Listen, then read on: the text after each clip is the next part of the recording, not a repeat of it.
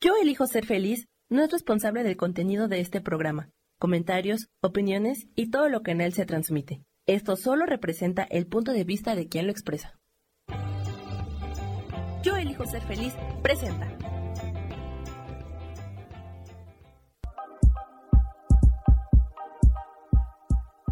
Bienvenidos a mi programa, Mujer, Madre y Amante.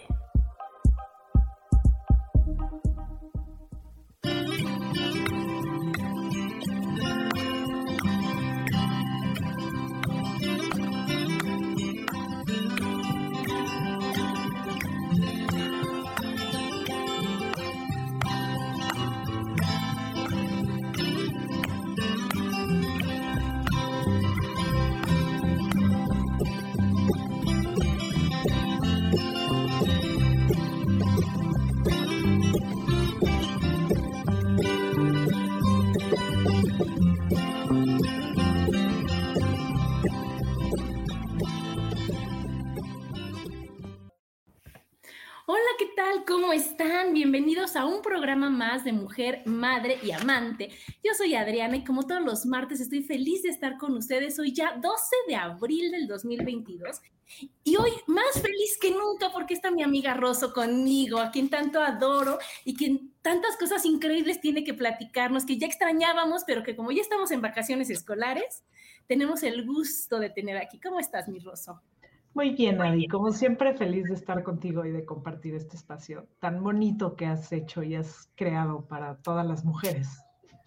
Sí, para todos, para todos los que necesitamos escuchar que la vida es maravillosa, que todo es posible, que hay a veces que no nos damos cuenta, pero que ahí está lo bonito. Y por eso el tema de hoy, mi Rosso, que es tener paciencia.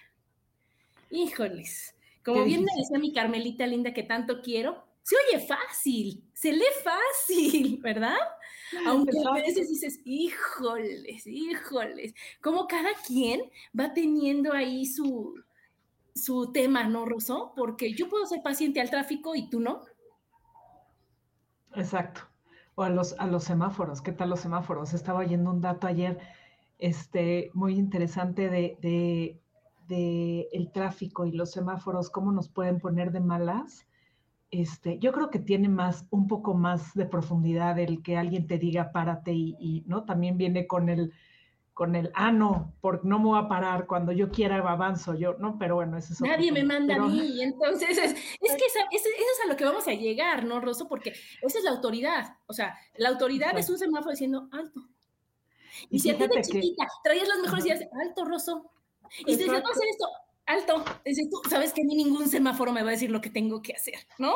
Y fíjate que hay un estudio que dice que un, o sea, una vida normal, punto que llegues a vivir 90 años y que trabajes toda tu vida y vayas en coche en una ciudad pues normal, este, al final de tu vida vas a, vas a perder cuatro días parada en un semáforo. Cuatro días, al final no es nada. Nada. ¿No? ¿Y, ¿Y, qué más te da estar 20 segundos a un minuto, o no, no sé ni cuánto duren los semáforos, ¿no? Este, pero, pero, pero yo creo que como todo en esta vida, los semáforos pueden ser un, un, un maestro maravilloso, ¿no? Ándale, sí, porque yo voy a decir, ay, no, a lo mejor en el semáforo aprovecho para, y ya sabes, o sea, lo que sea. Y hay otra persona que desde que se está poniendo la preventiva, ya su humor le cambió. Y ya dices tú, es que no es justo, es que porque existen los semáforos en el mundo, ¿no?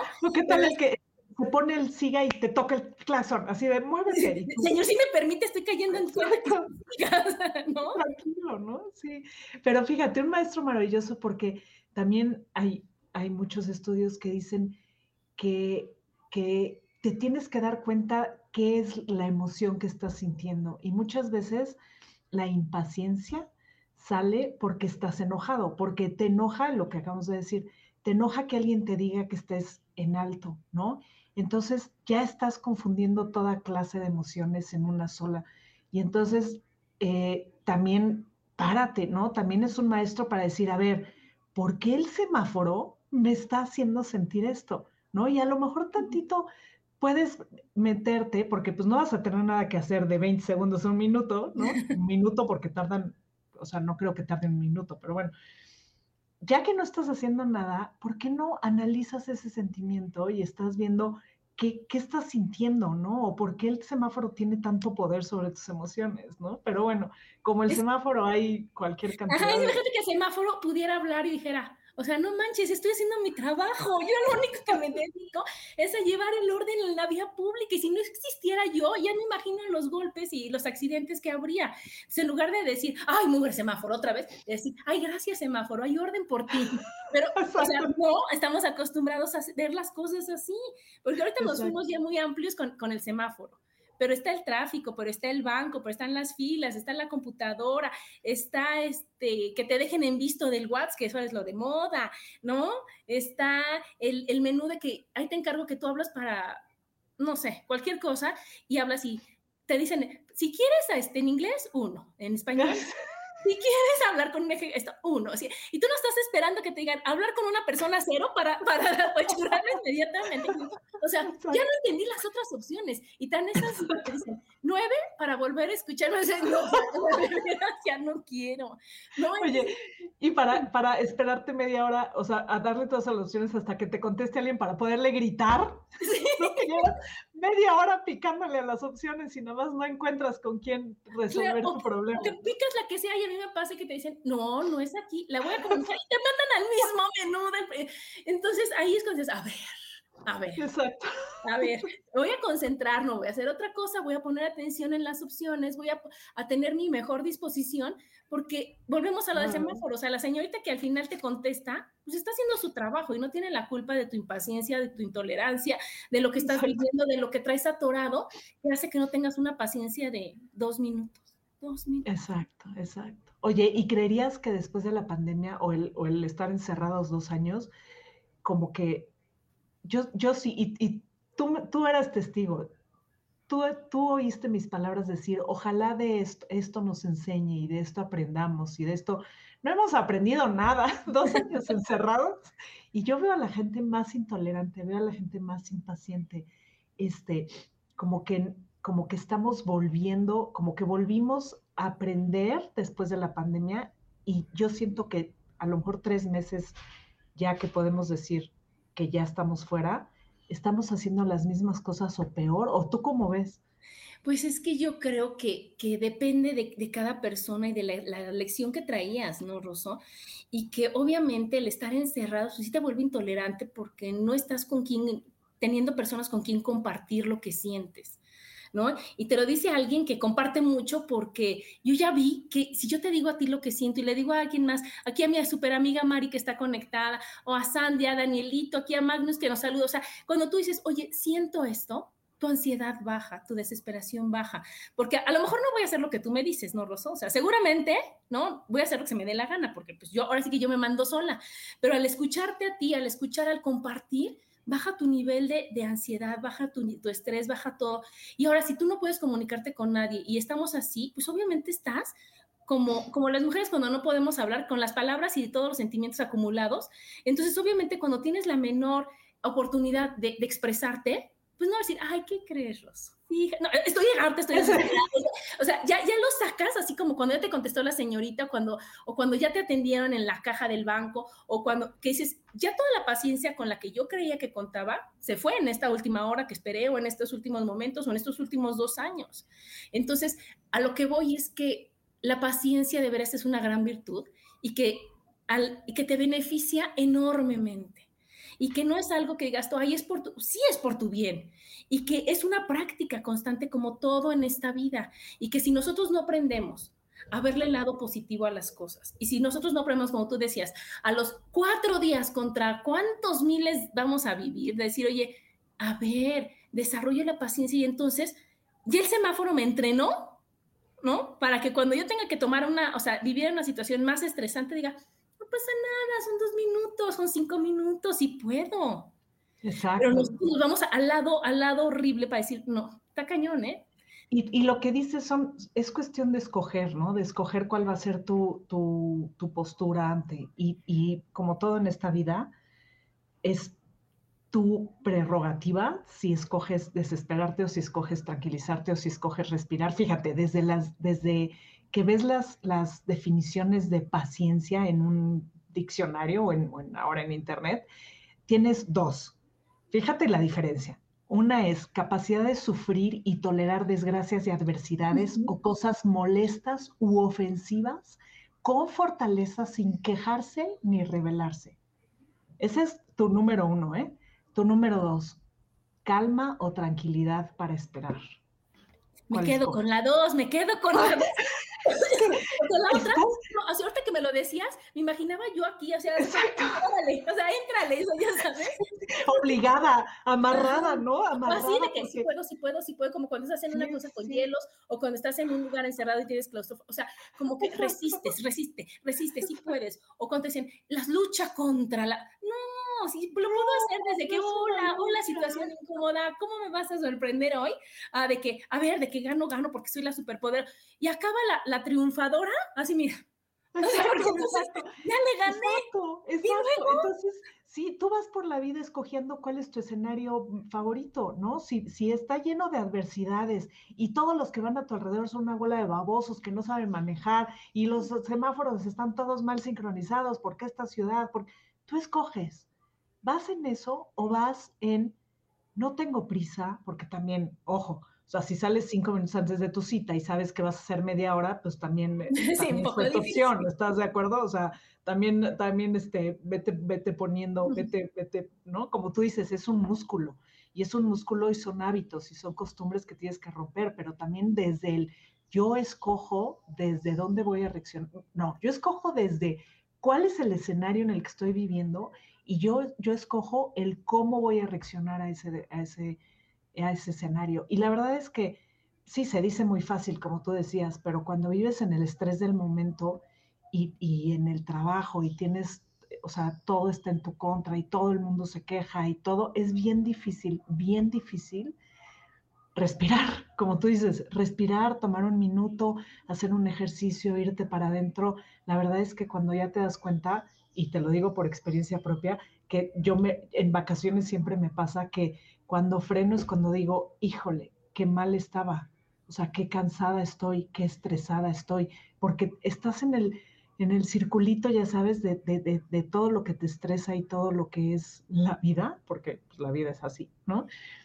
Y cuando te haces a un lado y te obliga a alguien a sentarte a decir, a ver, ve para adentro, ahí es cuando te puedes dar cuenta de qué mal estás ejercitando esos músculos, o por lo menos ese es mi caso, ¿no? que la paciencia no, no está en, tu plan del día, ¿no? O sea, porque tienes toda la razón, o sea, tuve de invitada a, a, Evelyn, que quiero mucho, en donde nos decía del efecto Diderot y del efecto dominó.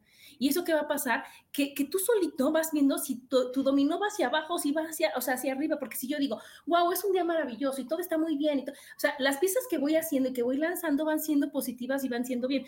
Pero si yo digo, ah, martes de vacaciones, yo trabajo, y está esto, pero aparte, y vienen y hacen ruido, y el perro, y voy haciendo toda una cosa que después para llegar al punto de hasta abajo que me quería levantar tarde, ya, ya, ya, no lo encontré. Ya valió.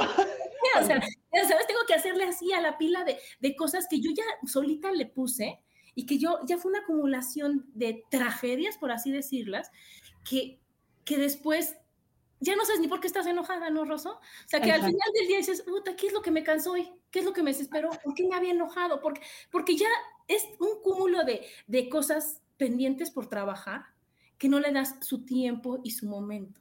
Entonces yo también creo que, si volviendo al tráfico, ¿no? Si yo sé que voy a ir, ahora que ya todo el mundo sale de su casa y que el tráfico está igual y todo, a un lugar en donde regularmente hago media hora, por amor a mí, voy a estar lista antes.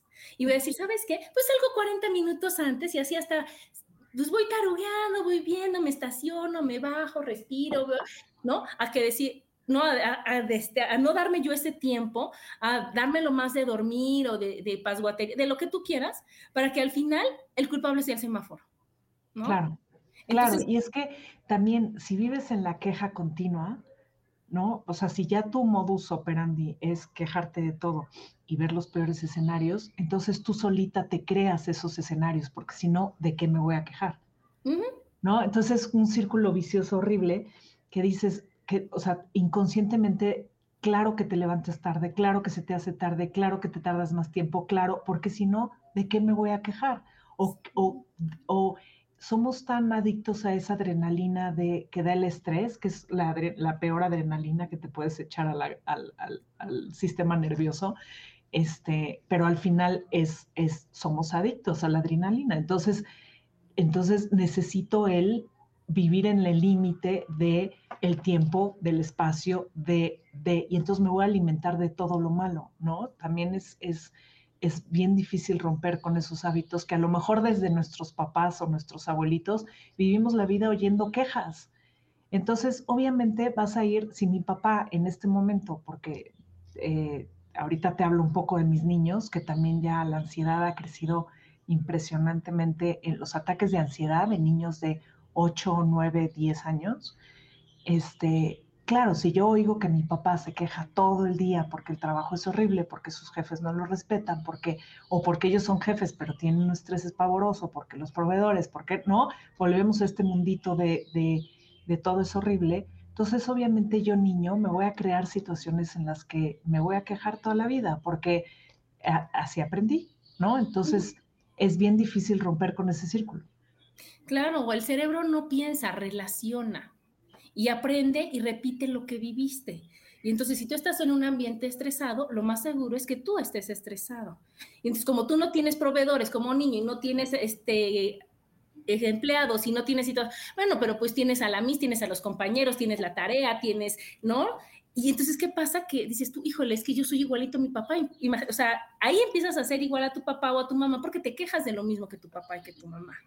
Entonces, lo que tenemos, lo que yo creo que hay que hacer, o sea, claro que, que no es fácil, claro que, que involucra un trabajo, pero pues como todo en la vida, mi Rosso, porque no hay una cosa que digas, tarán, ya está el supercuerpo, tarán, la alimentación, tarán, no, no, no, no, todo es... La paciencia. La paciencia, no, lo trabajo, lo ejercito, lo busco, me lo provoco, lo, lo, lo, este, ¿cómo se llama? Lo practico, porque de veras, Rosso, que todo fuera como esperar un semáforo todo fuera como estar en un tráfico, todo fuera.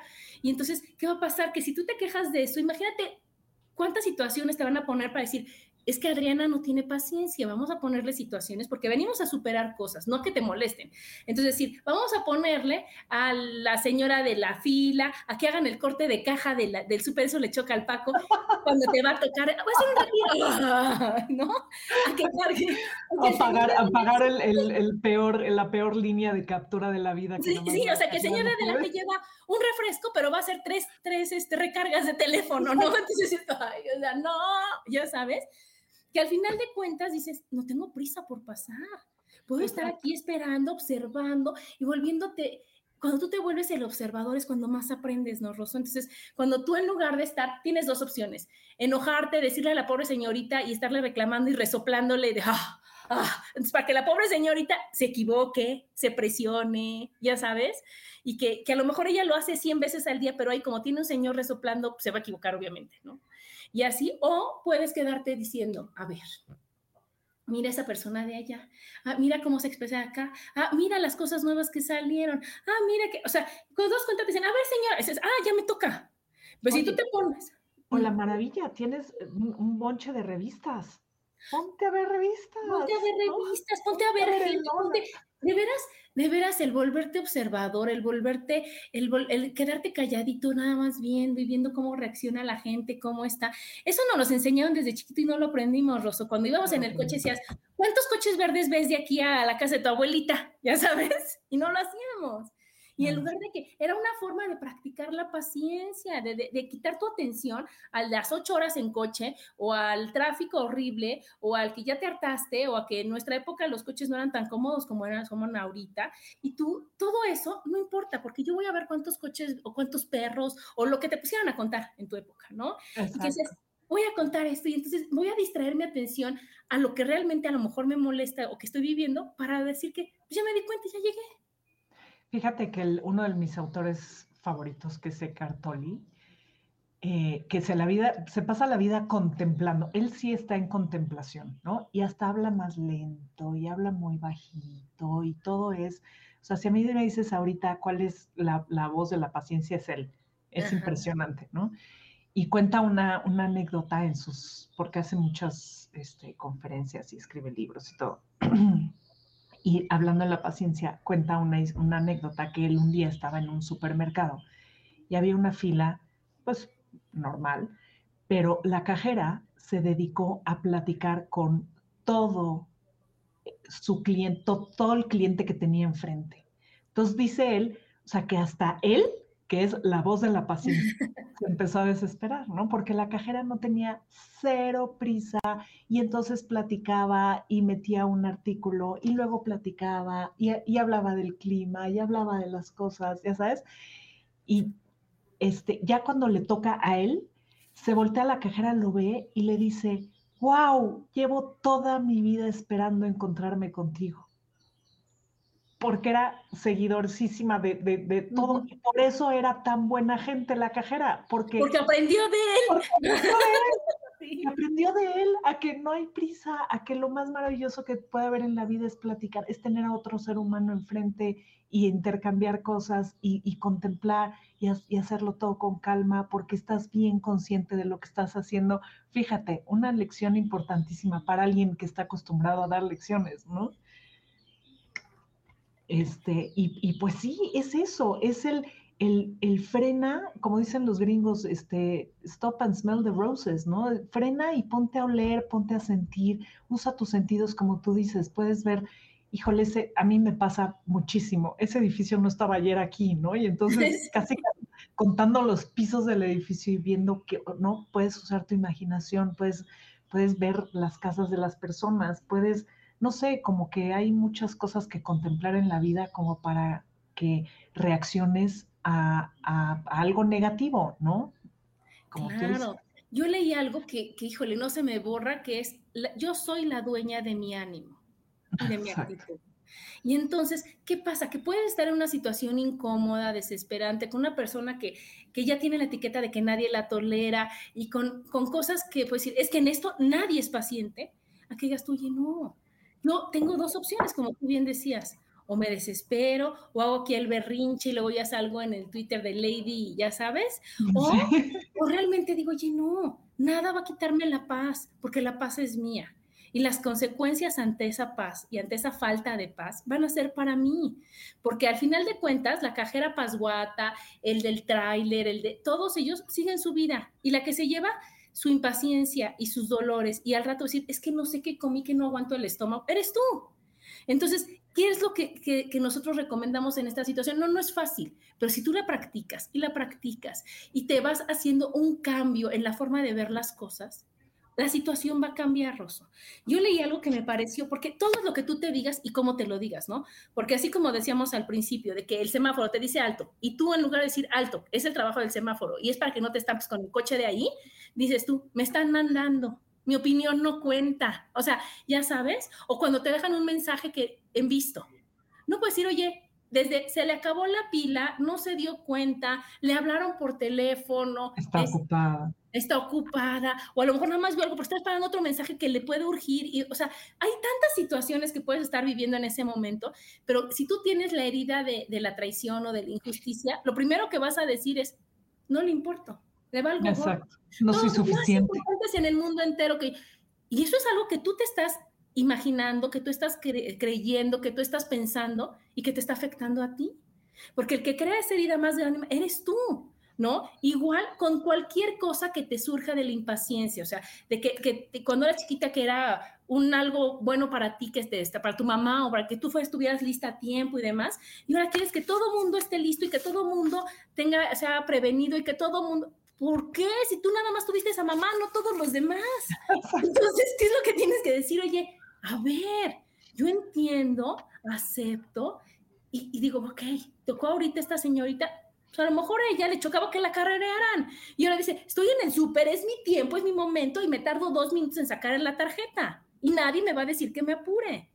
Y entonces ahí es cuando se juntan las dos que dices tú, ok, ella trabaja su cosa, yo y entonces cuando uno, cada quien, en lugar de decir, cuando Rosso cambie, cuando él cambie, cuando el tráfico se acabe, cuando la gente sea educada, cuando yo voy a estar en paz, imagínate, imagínate, pues ya te moriste, te ya todo lo que pueda pasar, a decir, empiezo por hoy, hoy, hoy empiezo a hacer mi vida más en paz, más tranquila. No dejo que la vida me, me lleve y me lleve y me lleve y me empuje, sino que yo elijo por amor a mí cada dos horas o cada hora tomar tres minutos para hacer un ejercicio de respiración. Y entonces, ¿qué va a pasar? Que ya no se me acumuló lo de ocho horas, Rosso, se me acumuló lo de una, ¿verdad? Pero bueno, pues nos vamos a un corte, síganos escuchando, estamos aquí en Mujer, Madre y Amante, porque la madurez también tiene sensualidad.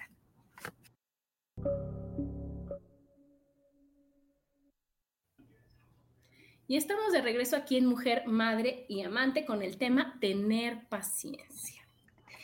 Y mira, yo les quiero compartir, mira, está Laura y Erika, hola, hola. Te quiero compartir, fíjate que en los programas anteriores que este, hablamos con personas de que se comunican con los animales, ¿no? Y entonces, obviamente, pues ya mis hermanos, ya, ya todos los animales de aquí ya, ya sabemos qué onda, ¿no? Pero el, un, mi hermana tiene un pastor un pastor alemán que es así, va, viene y todo. Y le dijeron, oye, ¿qué es lo que vienes a enseñarnos? Y él, este perrito dijo, yo la compasión. Y yo tengo paciencia eterna, absoluta, interminable. Entonces, imagínate, y obviamente su perro compañerita es Chelsea, que, bueno, ella vino a enseñar la alegría, y entonces, ¿qué hace? Bueno, no sabes cómo se porta, y va y brinca, y si te ríes, pues más lo hace, y, o sea, ella lo único que quiere es que te rías, no importa lo que ella haga. Entonces, qué gran lección te pueden dar si, oye, paciencia eterna, y es la compasión. Entonces ahí va el decir, oye, le puedo tener paciencia, y ni siquiera eterna, a la cajera, al tráfico, y algo más, o sea, a mis hijos, porque qué tal cuando te sacan de, quicio tus hijos, ¿no? Cuando pierdes la paciencia con tus hijos. Que esas son las personas que más quieres, que son las personas que, que tienes que tener realmente el amor incondicional, que son las personas que, que que realmente el vínculo es muy grande, Rosso. Y nosotros, por nuestras expectativas, por nuestras ideas, por nuestras heridas sin resolver, por... no les tenemos paciencia. Es que sí, los hijos son los que vienen a, son los grandes maestros, en mi, en mi opinión y en mi caso, son los que te, te mueven todo lo que no está resuelto en ti. Y entonces, eh, porque aparte eh, le tienes que poner el ingrediente de cómo te preocupa, ¿no? Cómo te preocupa, porque pues al final tú los estás educando y, lo pongo entre son comillas. Tu responsabilidad. Exacto, son tu responsabilidad y entonces tú les estás enseñando y entonces si tú no tienes bien, eh, bien trabajado las cosas, tus carencias, como tú decías, o tus, o tus, eh, tus lo que, lo que te hace reaccionar emocionalmente, tus emotional triggers, este, eso es, es, tus hijos son, ahí son el espejo más importante. Y entonces yo creo que ahí es donde, donde tenemos que trabajar primero con nosotros, ¿no? Eh, fíjate que mis, mis niños ahora, mis niños los del colegio, no mis hijos, mis niños los del colegio, porque también son grandes maestros, eh, tengo un grupo de, niños de 11 años que por lo menos seis niños y niñas sufren de ataques de ansiedad, ¿no? Este, y, y sí, le podemos poner que es la pandemia, le podemos poner que son niños sobreprotegidos, obviamente, pero son niños que viven mucho en su mente y en su mente se van al peor escenario, siempre, ¿no? Que era también lo que decías. Este, y, y algo que, que ellos me han enseñado mucho es el, ¿Te acuerdas cuando nosotros de chiquitas nos decían, ¿qué quieres ser de grande? Esa, esa, esa pregunta ya me la hicieron cambiar ellos, ellos. Ya es quién quiere ser de grande.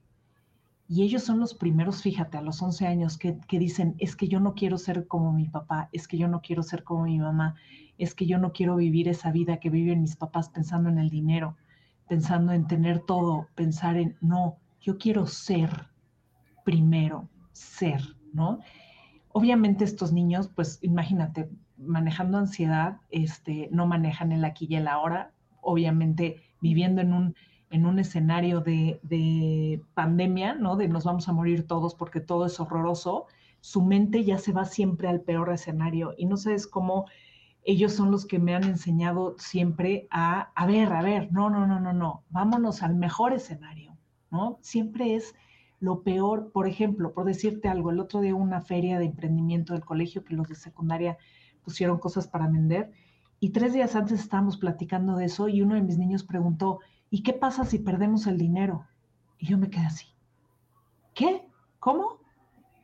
Pues sí, ¿qué pasa? Voy a traer dinero, cosa que nunca hago porque no hay cafetería en el colegio. ¿Qué pasa si traigo dinero y lo pierdo? Y le digo, a ver, ya te fuiste al peor escenario. Y esa es la ansiedad, esa es la ansiedad en la que vivimos, ¿no? Estamos pensando siempre en lo peor, siempre estamos pensando, y entonces no, nuestra amígdala, que la amígdala es lo más primitivo que tenemos, ¿no? Nuestro cerebro con tamaño de una almendra, que es el que nos rige, es el que reacciona y siempre va a reaccionar a cuidarte la vida, porque para eso está, ¿no? Y entonces lo que decimos es el cajero, pero es el semáforo, pero es esto. Ve, tienes que entrar adentro y tienes que fijarte a qué está estás reaccionando, por qué estás reaccionando algo tan básico como estar sentado en un banco esperando tu turno, ¿por qué tu, detonante es el, el, miedo, el ¿por qué, por qué te vas a esto es lo peor que me puede pasar? En cambio, como tú dices, podemos desde poner el mejor escenario a darnos cuenta en esos momentos qué es a lo que estamos reaccionando y en esos momentos poner preguntas como, ¿cuál es tu prisa? ¿A dónde tienes que ir o dónde tienes que estar? ¿Qué es más importante que lo que estás haciendo ahorita? O a lo mejor sí tienes algo más importante a lo que te tienes que ir. Entonces, prioridades, pues párate y vete y entonces dedícale más tiempo al día siguiente para ir al banco porque ya sabes que te vas a gastar más tiempo del que necesitas y entonces organízate, ¿no? Desde el principio y organiza tu mente y organiza tu agenda y organiza tus cosas para, ¿no? Es lo que yo estoy tratando de hacer con mis niños de 8 a 11 años, porque también los de 8 ya tienen ataques de ansiedad, pero ellos se van más a lo básico, ellos se arrancan el pelo eh, o, se, o se lastiman, ya sabes, porque en ese momento no están sintiendo nada, entonces necesitan sentir. Y esas son las nuevas generaciones con las que, a las que nosotros les tenemos que enseñar o las que nos están viniendo a enseñar, como tú dices también de los animales, de los grandes maestros, nos están viniendo a enseñar cómo estamos caminando por la vida y cómo no es posible que sigamos caminando así, ¿no? Porque entonces nos vamos a ir del peor escenario al, al, más peor que está, que cuál puede ser, cuál puede ser de una guerra, de una pandemia, de, un, de todo lo que estamos viviendo ahorita, ¿no? Claro, es el trabajar contigo, porque los niños son tu espejo y los niños reaccionan de acuerdo a lo que los papás ven y sienten, ¿no? Hasta los 15 años. Entonces, imagínate, si tienen ocho años, ya es la o sea, ya son los pensamientos y sentimientos del papá, de la mamá es de los cero a los siete. Y ya después, entonces, ¿qué es lo que, que es? Es como, cuando esto espejo es como una alerta, ¿no, Rosso? Porque estamos acostumbrados a que nosotros lo vemos y decimos, híjole, yo me aguanto, no importa, ¿no? O sea, si a ti te duele la cabeza, la garganta, tienes tos o lo que tú quieras, te aguantas. Pero si tu hijo le hace, ya voy al doctor, porque mi hijo no se va a enfermar. Entonces, le va a dar COVID. Ahí tendríamos que verlo con todo. Decir, oye, mi hijo está ansioso. ¿Qué me está reflejando y qué me está haciendo? ¿Qué dinámicas podemos cambiar en la casa? ¿Qué es lo que tenemos que cambiar de la forma de pensar? ¿Cómo le tenemos que enseñar? Obviamente el mundo, como tú decías, y la mente, está diseñado para que pues, lo veas tu cañón, te protejan y pobrecita de ti, pobrecita de ti, pobrecita, no sirves, no, no puedes, no puedes, no puedes, y te hagas chiquita. Entonces nosotros tenemos que decir, oye, no, alto, pare, tengo que, buscar la forma de hacerlo. Y para eso hay tantas terapias, tantas meditaciones, tantas cosas que te dicen, la vida es maravillosa. Todo se puede, ¿no? O lo de Access, que a mí me fascina, lo de Access Consciousness, que, que el mantra es, todo llega a mi vida con facilidad, gozo y gloria.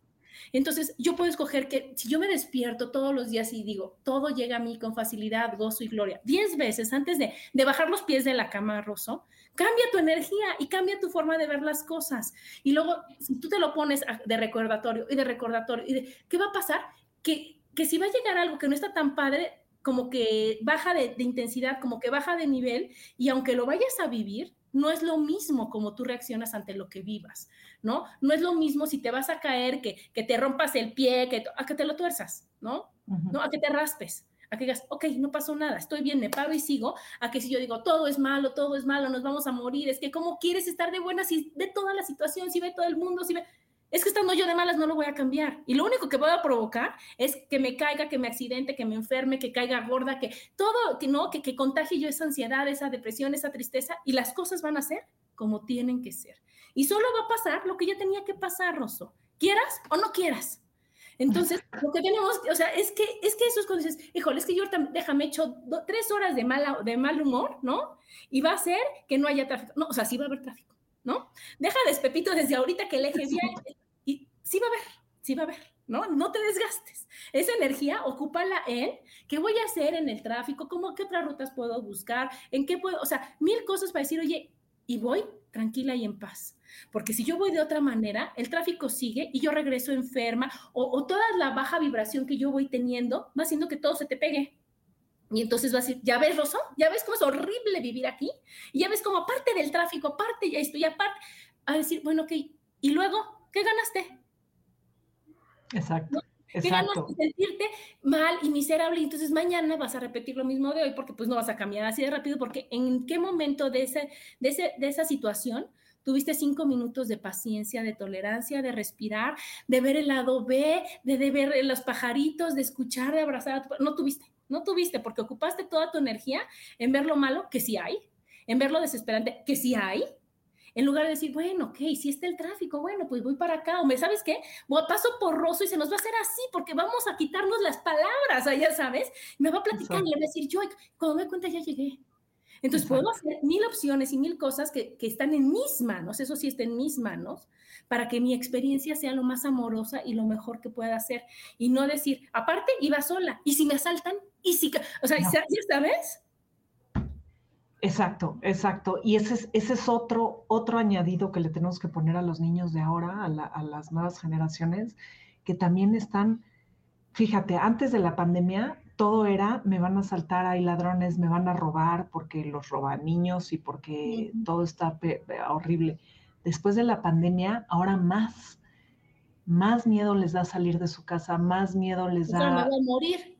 Todo, claro, porque si no, es el COVID, si no es el COVID, Fíjate, los secuestros, no sé por qué, pero mis niños, no sé, yo estoy aprendiendo mucho de estas generaciones en serio y te, consta, Adri, cómo, Adri, cómo voy por la vida este, analizándolo todo, pero mis niños sí, pobres, o sea, la verdad es que el, el, este, estos escenarios es bien difícil salir, ¿no? Y entonces estoy buscando, como tú dices, estoy buscando mm, eh, material para darles herramientas porque ya el respirar ya se lo saben de memoria, pero es muy chistoso porque siempre, ya sabes, respiren y respiran como como también con, con ese, ya sabes, como, como lo voy a, voy a defender con todo mi respiración porque me va a dar COVID. Este, entonces sí, hay muchas, hay, fíjate, el, el hacer las uñas así, hazlo, hazlo 30 segundos. El, el frotar tus uñas le da como un, te da como un aquí y ahora, como que aquí estoy y estoy sintiendo algo. Y entonces cuando dejas de hacerlo, abre tus manos, siente cómo, sientes la energía, sientes... Se, queda, se queda vibrando la uña. Se queda vibrando la uña y entonces es ese ejercicio, no sabes cómo ahora les encanta y de repente veo a mis niños decir, este, antes de los exámenes todos haciendo así, ya sabes, porque es como el ya estás aquí, ya estás sintiendo tus dedos, ahora sí respira. Y entonces ahora sí ya pueden respirar, ¿no? Y entonces ya es diferente porque ya estoy sintiendo una parte de, ya conecté conmigo, ya conecté con mi, ¿no? El tapping también, no sé si has oído de él. Es maravilloso. maravilloso, maravilloso, y a mis niños también les funciona increíblemente, pero lo chistoso es que luego a mí se me olvida, ¿no? Y entonces ya de repente entro de un salón a otro y entro con todo así, y entonces ellos mismos se me empiezan a decir, Mis, no estás respirando. Se nos olvida, una, una de las cosas increíbles para tener paciencia es hacerte consciente de tu cuerpo. Porque cuando te haces consciente de tu cuerpo, estás aquí, Rosso, no estás ayer y no estás en mañana, estás aquí. Y con lo que estás aquí, lo disfrutas y lo ves y realmente yo creo que es un gran regalo, ¿no? El, estar de veras aquí, ¿no? Que si ahorita estamos de 11 a 12, estemos en el programa de 11 a 12 y no estés diciendo, ahorita que acabe voy, vengo, voy. entonces ya no estuve aquí y ya después decir, ay, ya ni me acuerdo de qué hablé. O sea, ¿por qué? Porque no estabas aquí. Y lo mismo nos pasa cuando estamos con nuestros hijos y estamos en el celular, cuando estamos con nuestro esposo y estamos haciendo otra cosa, cuando que no realmente no te das cuenta. ¿Y qué pasa? Que te impacienta todo, te desespera todo, porque no puedes, no tienes la capacidad de disfrutar lo que estás viviendo. No tienes la capacidad de, decir, oye, estoy haciendo, o sea, estoy haciendo lo de las mías porque, ¿qué crees? Mira, siento, vivo, mis manos. Y entonces, yo así estoy haciendo esto, estoy escuchando el sonido, ¿no? Teniendo la sensación, viendo todo. Y en ese momento no pienso en nada más más que en lo que estoy sintiendo. Y entonces todos los pensamientos es una forma de quitarlos, ¿no? Yo también, fíjate que, vi un ejercicio que, que está bien padre, porque es como bajarle las revoluciones a tu pensamiento, a tus ideas, a tu día. Y no te tardas nada, porque es hacerte conciencia, como así decías tú, de las uñas de tu cuerpo. Entonces es tomar las manos, así los codos con tus manos, y moverlos, haz de cuenta, despacitito hacia un lado, ¿no? Los mueves y entonces sientes hasta la cintura, hasta las costillas, ajá, y luego vas regresando. Y te vas haciendo así consciente. Y entonces vas viendo todo. Y entonces, cuando vas a esta velocidad, Rosso, ves todo lo que te rodea, ves el panorama, sientes cada parte de tu cuerpo y regresas. Ajá. Y así, y después lo haces para arriba y para abajo. Y respiras. Entonces aquí yo no puedo respirar rápido haciendo esto lento. Exacto. O sea, no, no se puede, no se puede. Entonces bajas tu respiración y después lo haces para un lado, ¿no? Y luego lo haces para el otro. Pero si realmente te tomas el tiempo que digas, voy a hacerlo 10 veces para acá, 10 veces para acá, 10, bajan todas tus revoluciones. Es como, como cuando le pones pausa a algo que va hecho la mocha, ¿no? Y entonces, porque yo te decía, y ahorita hago esto, y ahorita, porque tienes la capacidad, ¿no? Y el poder para hacerlos. Pero cuando lo haces así, ya no disfrutaste nada de lo que hiciste. Y ya nada más como que resuelves, resuelves, resuelves y no disfrutas. Y aunque parezca mentira, todo se disfruta, Rosso, porque Claro que comer, claro, pero también trabajar, pero también dar tus clases, pero también estar en lo que sea, es disfrutar, el, estar con otra persona, el, realmente, no sé, yo que estoy que con las muchachas y decirlo de la comida y ver cómo se limpia, limpiar es, bueno, para mí es un gozo increíble, pero estar, o sea, todo esto, si tú le vas poniendo esa energía, esa paciencia y esa tolerancia, que primero son conscientes y ya después ya, ya, ya son involuntarios porque ya te acostumbraste a hacerlo, vas a correr menos y vas a hacer más y vas a ver la vida em, así como, como tu autor favorito de cartón, ¿no? Entonces, decir, sí se puede verlo despacito. ¿Y qué crees? Que aunque los demás me toquen el claxon y que los demás me acarreren y aunque los demás, la paz es mía, yo soy dueña de mi paz. Y él que trabaje con su mamá que lo carrereaba, con su esposo que no la tolera, con su infancia, ese es su problema, no es mío. Ajá. Y yo, si cada quien va trabajando con lo que a uno le va afectando y con lo que a uno le va doliendo y con lo que a ti te va picando, decir, a ver, a ver, como tú decías, ¿por qué me molesta tanto lo del WhatsApp? ¿O por qué me molesta tanto esto? Porque, ¿qué, ¿qué creencia escondida hay detrás de eso? A la que me está diciendo, oye, oye, falto yo. ¿no? Has trabajado 8 mil, me falta esta. Y es la que más se te repite y se te repite hasta que ya entendí. A ver, ¿cuándo fue la primera vez que me sentí así? ¿Qué me decían a mí de chiquita? ¿Y realmente es así? ¿Realmente me siento así? ¿Realmente es el fin del mundo como me lo hacían saber? no. ¿Qué es lo peor que puede pasar si yo pago o no hago esto? Ah, pues ni está tan gacho y si puedo, ¿no? Y en ese momento le quitas toda esa cosa negativa, todas esas cosas desesperantes para decirle, calma, calma, sí se puede. Y si yo lo hago con calma, me queda mejor. Y si me queda mejor, me da paz. Y, y va siendo un círculo virtuoso para decir, ay, wow, está padre, yo no tengo prisa. Fíjate, sí, sí, completamente de acuerdo. Déjame contestarle a Laura porque me está preguntando de un niño diagnosticado con déficit de atención. El déficit de atención o ADD o ADHD, porque también hay déficit de atención con hiperactividad, es un, como su nombre lo dice, es que el niño no, no puede poner atención en donde está, ¿no? En, en el aquí y el ahora, que es lo que estamos hablando básicamente. Si es un trastorno diagnosticado, sí puede ser, pero yo lo atribuyo y después de estar 20 años eh, lidiando con niños de todos sabores, colores y, y, y, idiosincrasias, sí te puedo decir, Laura, que en mi experiencia es, es, es, un, es una personalidad y es un carácter. Es un niño que a lo mejor sí su entorno no, no le da estas herramientas para tranquilizarse y poner atención en algo, pero también es, es ya son rasgos de personalidad y, carácter que ya están formados en el niño. Y en, lo que yo he visto a través de los años son niños con, todas las inteligencias, son niños que pueden desarrollar, eh, de repente tienen una inteligencia artística, pero de repente tienen la visual emocional, de repente tienen la musical, de repente tienen la, la, kinestésica, ¿no? Que necesitan mucho movimiento. Y entonces son niños que necesitan, eh, se necesitan, sí, estas terapias, pero más como terapia es un coaching, es como un, es como un enseñarles desde chiquitos cómo poner la atención a lo que tienen que poner la atención y es un poco también eh, maestros y colegios, es, es no querer a todos los niños sentados oyendo dos horas eh, y creo que para eso las nuevas...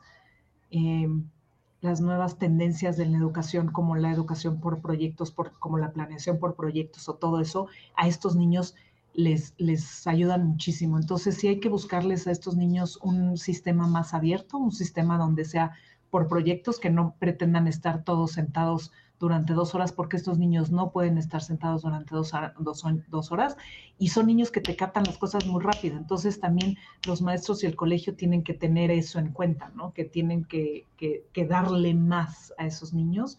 Y claro, en un salón de clases donde tienes el que sí puede estar sentado tres horas oyéndote y el que no puede estar ni dos minutos, eso es un buen colegio hace estas, exacto. Sí, es saber enfocar su energía, ¿no? Saber enfocar sus capacidades, porque yo me acuerdo en nuestra época que no estaba lo del déficit de atención ni nada de eso. El niño que entendía más rápido y que acababa más rápido la, tarea era el asistente de la MIS, el que iba por los Kleenex, el que borraba el pizarrón, el que repartía los cuadernos. ¿no? O que tenía problemas de conducta. Claro, pero, pero ahí tenía que la Miss decir, o sea, tú como Miss, yo creo que tienes la, habilidad, la capacidad de, identificarlos, decir, híjole, ya me entendió, porque ¿cómo castigas a un niño que, se, que, que habla, platica, pero tiene todo bien? Que sí te entendió. Y que te puede, cuando dices, a ver, repíteme lo que acabo de decir, y te lo repiten, ¿no? Al dedillo, al dedillo, sí. no, que dices, oye, ¿cómo? ¿No? Entonces decir, oye, si no está en una escuela especializada, bueno, pues yo me voy a encargar de que el niño se ocupe en algo, mientras los demás acaban. Y no decir, oye, te medico, te quito, te hago un lado porque tú eres más inteligente que los demás. Fíjate que ahora hay, una, hay técnicas de diferenciación, se llama esto, precisamente para localizar a, esta, a, todo la gama de, de, niños que tienes, de personalidades, caracteres, caracteres, pero también inteligencias y todo. Y es que tus planeaciones desde que planeas van desde lo más básico, que es lo que quieres que, que los niños aprendan lo más básico, hasta toda una, toda una serie de cosas más para arriba. Y entonces esos niños tú quieres que estén acá, entonces les vas a dar un trabajo diferente, les vas a hacer, vas a hacer dentro del equipo, hazte cuenta, va a ser el que investiga, pero va a ser el que va por los materiales, va a ser el que maneja el tiempo, va a ser el que, ¿no? Y le tienes, lo tienes que poner cosas mucho más dinámicas y siempre tienes el que tiene que estar sentado, ese es el que escribe o es el que anima a los demás, ¿no? Entonces sí, la verdad es que hay unas técnicas increíbles ahora y hay unos estudios impresionantes y es nada más atinarle al colegio y, a lo mejor una buena terapia que también, también tu mamá y tu papá sepas manejarlos, ¿no? Porque luego también queremos que el colegio nos solucione todas estas cosas, pero tú eres la primera que no te ha sentado a realmente conocer a tu hijo o lo conoces, lo conoces muy bien, pero tu, tu tu inconsciente lo conoce porque tu, tu, tu panza, tu gut feeling, eh, todo eso, toda tu intuición de mamá o de papá sabe perfectamente cómo es tu hijo o tu hija, pero tu consciente, que es el que está al peligro, o sea, el, que está en, en, modo supervivencia o sobrevivencia, es el que te está diciendo, híjole, va a tener, mi hijo, tengo que hacer muchísimas cosas ahorita porque va a tener muchos problemas en la vida y entonces ese modo supervivencia, que es con el que tú vas caminando por la vida, mamá papá, ese es el que no le está ayudando a tu hijo, porque entonces lo estás poniendo a él en un modo de supervivencia, de es que no puede ser así porque la vida te va a tratar muy mal. Entonces tú solita le estás mandando una energía de, de, de no te acepto como eres y entonces el niño va a ser más difícil aceptarse a él como es, ¿no? Porque si mi mamá no me está aceptando y me está diciendo que voy a tener muchos problemas en la vida y le acabamos de dar en el, en el clavo, entonces, ¿cómo voy a vivir mi vida? Pues con en ese modo de supervivencia de la vida es horrible y yo tengo que hacer todo para defenderme. ¿no? Claro, es que todo en esta vida sería más fácil si nos aceptáramos, o si aceptaran que uno hable y el otro no habla. Y no quieras que el otro se calle y que el otro hable si tiene la capacidad, la habilidad, todo para hacer una cosa y el otro. Entonces, por eso el mundo está, está, o sea, o en las escuelas ahorita lo que acá está increíble, que así te no te gusta hablar, tú resume, a ti te gusta hablar, tú expones, a ti te gusta, y queremos que todos sean iguales y que todos participen igual y, que, y en el mundo igual. Entonces, estamos ahorita para aceptarnos como somos, ¿no? Y para decir, oye, es que ¿por qué no todas mis amigas? Pues porque no son iguales, porque no son robots, porque no son moldes, porque si yo quiero la amiga que echa relajo, voy con Gaby, y si quiero la amiga que reflexiona, voy con Rosso, y si quiero la amiga que me voy con, porque así es la vida. Y es lo que tenemos que hacer. Y como papás, lo primero que tenemos que hacer es, en lugar de aventarles nuestros miedos y nuestras inseguridades, decirle, claro que puedes, eres brillante y vas a ver que sí. Y claro que puedes, y claro que puedes. Y entonces va a salir con esa confianza y con ese saco lleno de monas, decir, claro que puedo. No se han dado cuenta que puedo, pero yo puedo. Y con que yo me dé cuenta es más que suficiente. ¿verdad? Claro. Y la gente que se nos pasa y dice, muchas gracias por darnos herramientas como organizar la mente, hacer un alto y reflexionar. De Patti, un abrazo. Y aquí Laura también ya nos escribió, muchas gracias, mi hijo mayor fue diagnosticado con ello aquí en Estados Unidos, ya tiene 18 años y se va a la universidad. No permitimos que lo medicaran y lo que dice el sistema educativo es cierto. Acaba rapidísimo su trabajo en la escuela y lo hacía bien, pero eso fastidió a algunos maestros y le traía problemas de actitud, pues se aburría. Claro, son, Los, son los clásicos casos de problemas de conducta y de actitud y aparte los maestros también de la vieja usanza o también todavía los hay, pero pues sí, es que también como maestro, también este, tenemos que reflexionar qué le estamos dando a nuestros alumnos, ¿no? Y entonces también tienes que hacer una gran reflexión contigo primero, porque tus alumnos también te van a agarrar esas energías de, de tienes que ser muy cuidadoso con exactamente, como tú dices, como, como hacer un, un ambiente en tu salón que, que, que, que la energía sea de las diferencias todos aprendemos todos somos diferentes, todos nos respetamos, todos, todos, no hay uno más y uno menos, todos estamos aprendiendo igual, porque el que sabe mucho, y esto también se lo digo mucho, lo, platico mucho con mis alumnos, pero también con mis papás, el que sabe mucho, y estamos poniendo entre comillas, eh, no es que sepa más que los demás,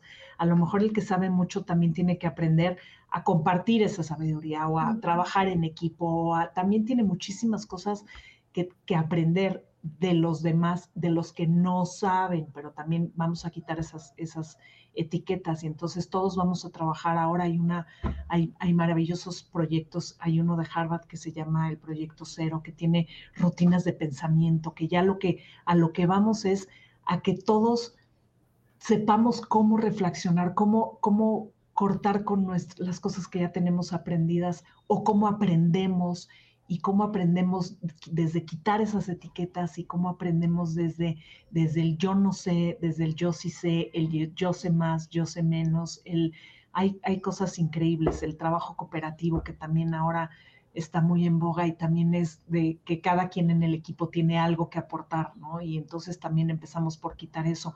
Ya, ya estamos eh, enseñando habilidades sociales, que son las que no tenemos y son las que tenemos que tener para convivir en un mundo como el que hemos estado hablando. Que nos surgen, Rosso, porque nos surge. Como tú, como me dices, oye, qué bueno que todos se aporten igual, qué bueno que todo esté bien, qué bueno que no tenga que gritar, qué bueno. Pero la vida no es así, porque entonces la vida te, te da mis diferentes cosas, diferentes matices para que realmente disfrutes y que un niño vea lo que el otro no ve y que una persona vea lo que el otro no ve y lo comparta, no lo presuma, lo comparta y te enseñe y te ayude y te apoye. Pero eso, eso viene desde yo creo que lo tenemos que ir permeando y lo tenemos que ir enseñando, y que ellos nos enseñan, pero está limitada su, participación, porque son hijos, porque son niños, porque hay un organigrama, porque hay una, no hay una línea, por, pero si nosotros tenemos la, la, apertura de decir, oye, no pasa nada y todo se puede y todo está bien, pues va a permear de arriba hacia abajo y de abajo hacia arriba y no pasa nada, ¿verdad? Pero bueno, pues regresando a nuestro tema, porque eso también es de paciencia. Yo encontré unas bonitas frases, Rosso, para compartirles. Y quiero decir, fíjate, Cuando aprendemos a vivir en el presente, todo es un regalo.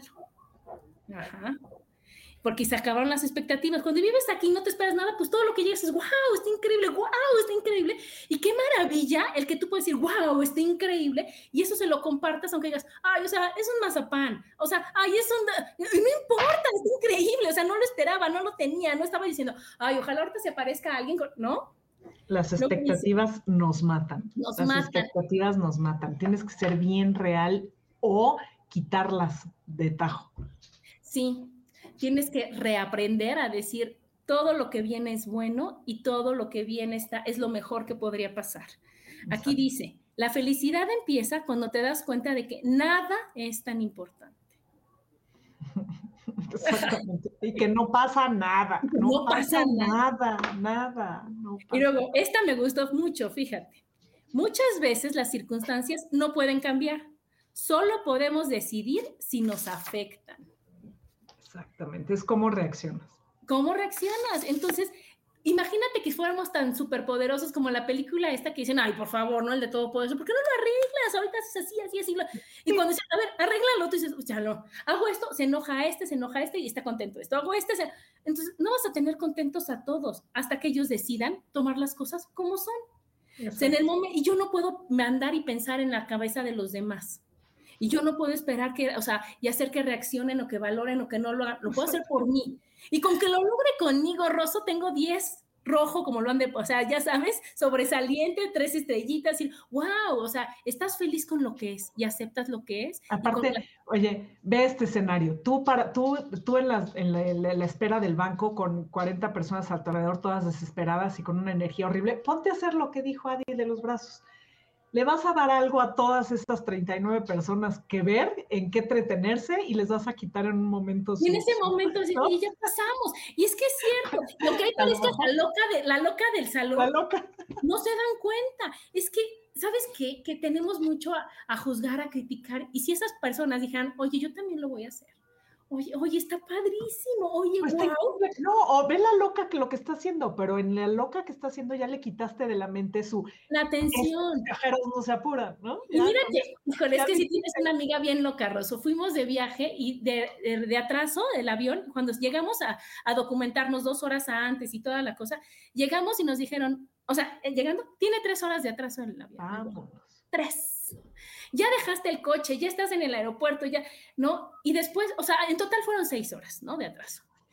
Y entonces yo en ese momento dije, bueno, es que sí voy a ser la loca y no me atreví y realmente me arrepiento porque si yo ahorita empiezo a decirles, o sea, a dar como los cursos que doy, ¿sabían que en la cara se ve todo? Unos me iban a ignorar, otros iban a llegar, pero a final de cuentas, íbamos a pasar el tiempo de la mejor manera, como la pasamos, Rosso. Porque tú sabes cuántas groserías utilizadas de diferente modo escuché, tú sabes cuántas, cuántas situaciones, cuántos berrinches vi, cuántas cosas que dices tú, híjoles, de veras, de todos modos no nos vamos a ir, ¿no? Exacto. hagas lo que hagas. Si yo me hubiera puesto a hacer esto, o si yo me hubiera puesto a decirles, les quiero platicar algo y empiezo con una bolita y se acerca, en ese momento que dicen, señores, ¿pueden abordar? ¿es en serio? Utilicé mi, mi, mi, tiempo de la mejor manera. Pero estamos con miedo a la crítica, con miedo a, a, todas las cosas que dicen, ay, yo no voy a hacer eso, ay, ¿qué van a decir de mí? No los voy a volver a ver nunca en la vida todos los que vi esa vez, ¿no? Entonces, o, o te podría... O son mis seguidores, pues también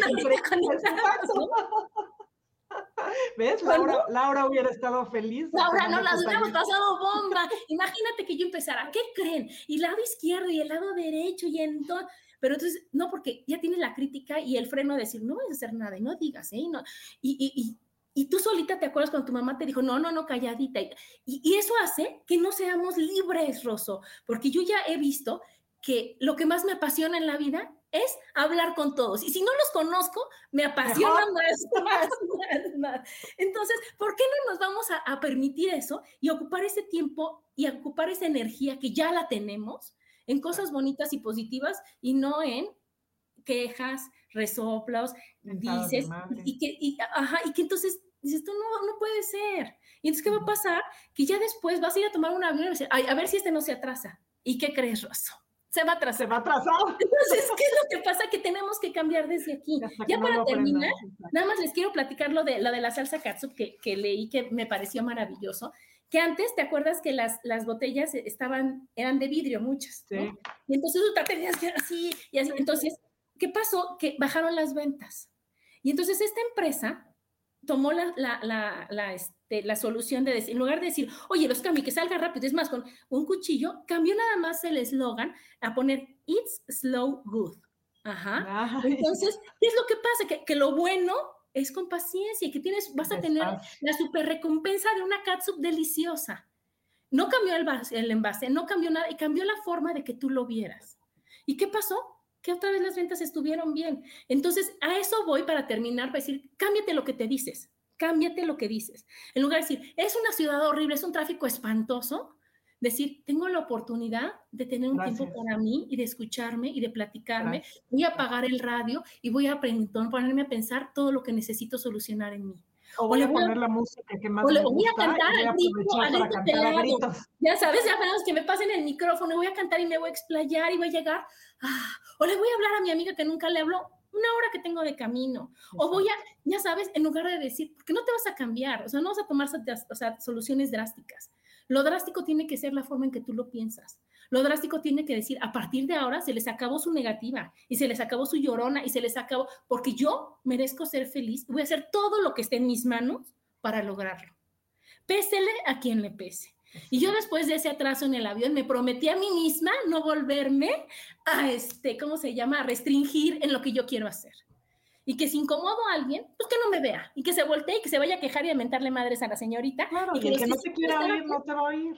Y ya, y entonces eso es a lo que les invito a decir, oye, ¿cómo cambio? ¿Qué, qué cosas, cómo le, voy cambiando la sintonía de mi vida para decir, esto sí me late y así lo voy a hacer? Y me para agradecer, para agradecer, para agradecer, agradecer siempre esos maestros.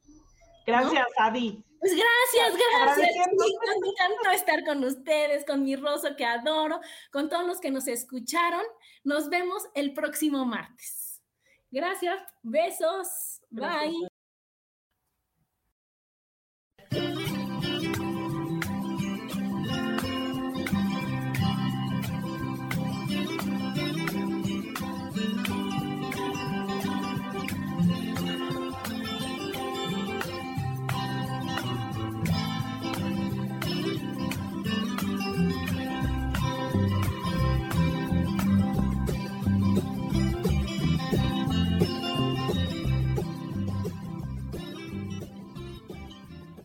Elijo ser feliz presentó.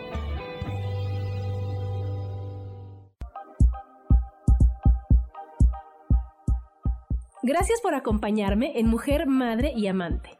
Te espero el próximo martes a las 11 de la mañana. Esta fue una producción de Yo elijo ser feliz, derechos reservados.